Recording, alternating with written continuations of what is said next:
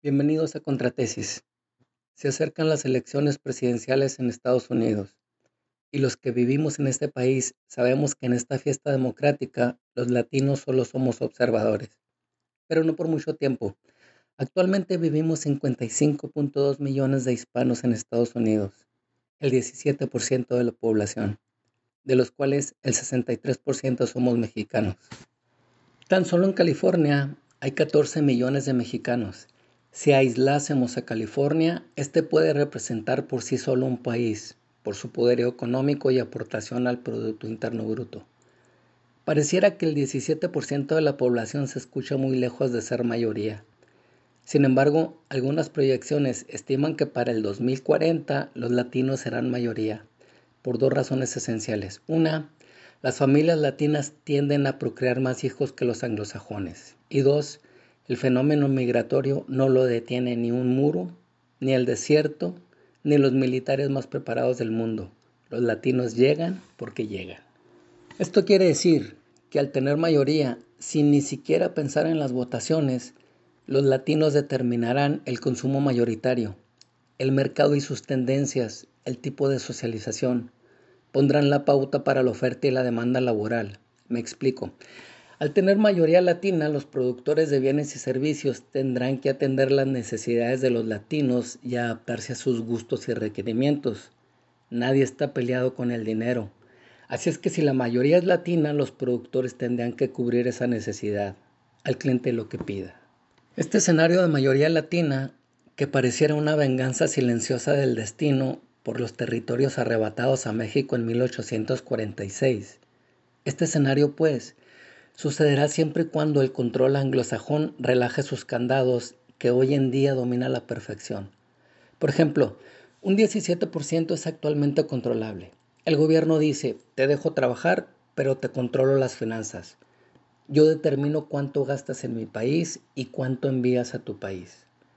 Te dejo estudiar, pero solo hasta cierto nivel. Si quieres educarte te costará mucho dinero. Y siempre dejaré la puerta abierta para poder sacarte. En pocas palabras, el gobierno manda la clara señal al migrante. Te necesito trabajador, te necesito pobre, te necesito ignorante y con miedo de ser regresado.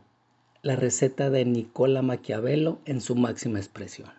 Pero suena lógico que estos candados no serán relajados, por el contrario, pueden ser más agresivos y persuasivos para detener los flujos migratorios. Sin embargo, la apuesta de mayoría latina no viene con los migrantes, sino con los nacidos en Estados Unidos de origen latino. Lo peligroso para Estados Unidos en este escenario con mayoría latina será la falta de preparación académica y habilidades para obtener puestos claves.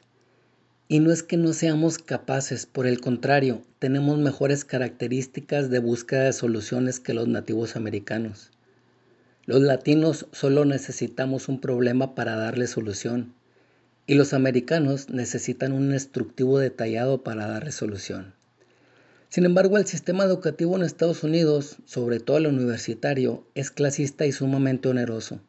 Actualmente solo el 16.5% de las matrículas universitarias son de latinos.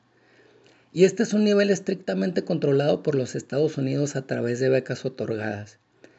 Porque la realidad es que para tener hijos universitarios hay que ser por lo menos clase media y obtener ingresos de entre los 55 mil y 126 mil dólares anuales. Y para tener estos ingresos o eres empresario o eres cirujano. Los estrategas y pensadores geopolíticos están en una gran disyuntiva. O abren oportunidades para que los latinos entren en la jugada y al control de la nación, o se conforman con un futuro impreparado que los puede sacar de la hegemonía mundial. La clave es clara y está comprobada. Se necesitan capacidades excepcionales para seguir innovando, produciendo y generando riqueza. Pero también hay que contemplar el escenario en el que los hijos de latinos nacidos en Estados Unidos se deslinden de cualquier vínculo emocional latino y estos adopten por completo una ideología de apartheid o por lo menos de control segregado como hasta ahora. Mientras tanto, y en lo que la futura minoría anglosajona se decide, usted latino que vive en Estados Unidos, siga este camino. Gane mucho dinero, prepárese, estudie y siga teniendo chamacos. Algún día la nación se lo agradecerá. Muchas gracias por escucharnos. Esto es Contratesis. Detrás de audios agradezco la colaboración y creatividad de Karina Ibarra. Yo soy Gabriel Castañón y los espero en el siguiente podcast.